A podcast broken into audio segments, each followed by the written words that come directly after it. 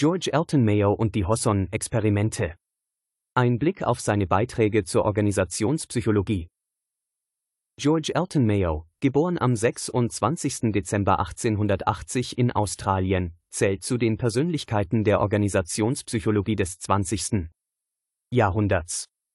Sein Einfluss, insbesondere durch die Hosson-Experimente, hat die Art und Weise, wie wir Arbeitsbeziehungen und Produktivität verstehen, geprägt. Die Hosson-Experimente im Kontext in den 1920er und 1930er Jahren leitete Mayo eine Forschungsgruppe am Western Electric Hosson Works in Chicago. Ursprünglich sollten die Experimente die Auswirkungen von Beleuchtung auf die Arbeitsleistung untersuchen. Doch was als eine Studie über Licht begann, entwickelte sich zu einer tiefgreifenden Erkenntnis über die menschliche Psychologie am Arbeitsplatz. Die Experimente durchliefen mehrere Phasen. Zunächst konzentrierte man sich auf die Veränderung der Beleuchtung. Zur allgemeinen Überraschung stellte sich heraus, dass die Produktivität der Arbeiter unabhängig von den Lichtverhältnissen stieg. Dies führte dazu, dass Mayo und sein Team ihre Forschung erweiterten, um andere Faktoren zu untersuchen. Die Pausenzeiten wurden verändert, die Arbeitszeit wurde angepasst, doch die Produktivität blieb weiterhin hoch. Schließlich rückte die Gruppendynamik in den Fokus.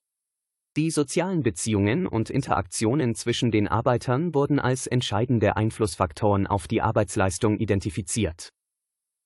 Mayo schloss daraus, dass die physischen Bedingungen am Arbeitsplatz zwar wichtig sind, aber soziale und psychologische Faktoren darüber hinaus einen entscheidenden Einfluss auf die Arbeitsleistung haben. Er betonte die Bedeutung von Gruppenzugehörigkeit, Kommunikation und sozialen Beziehungen am Arbeitsplatz. Die Erkenntnisse aus den Hosson-Experimenten prägten die Human Relations Bewegung.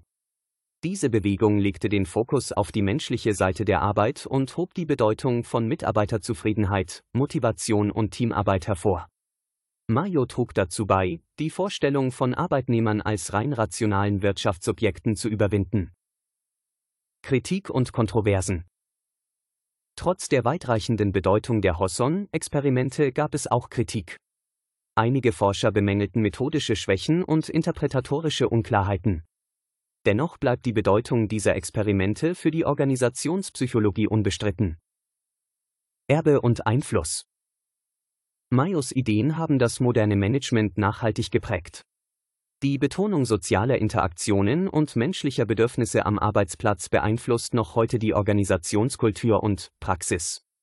Die Human Relations Bewegung, angestoßen durch Mayo, hat die Grundlage für ein humaneres und effektiveres Management gelegt.